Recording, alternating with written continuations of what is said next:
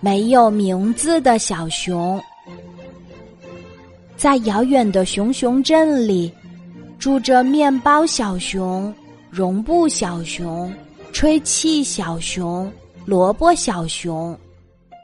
我不能把小镇上小熊的名字一个一个的说出来，就像我不能把中国小朋友的名字都一个一个的说出来一样。不过，我要向你介绍一只没有名字的小熊。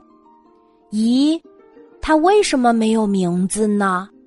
因为它乘火车来到熊熊镇的时候，它还没有名字。他天天快乐的玩着。当别的小熊问他叫什么名字时，他都会说不知道。时间久了，他忍不住想：我叫什么名字呢？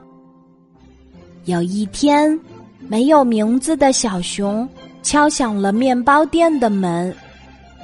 一只小熊伸出小脑袋说：“您需要面包吗？”没有名字的小熊说：“谢谢，不需要。请问您知道我的名字吗？”“不知道啊，我叫面包小熊。至于你的名字，很抱歉，我真的不知道。”突然，熊熊镇的大街上闹哄哄的，原来小镇的图书馆着火了。图书可是小熊们最心爱的东西，大家拎着一桶桶水向图书馆跑去。没有名字的小熊不知道怎么这么勇敢，一下子就冲进了图书馆，把图书一堆一堆的抱出来。大家都不敢相信，这只没有名字的小熊，竟然在大火里。奔跑了一个多小时，当大火被扑灭后，大家才注意到这只没有名字的小熊变得亮晶晶的。原来它是一只用黄金做的小熊，就是它自己不知道而已。后来，小熊们都叫它黄金小熊。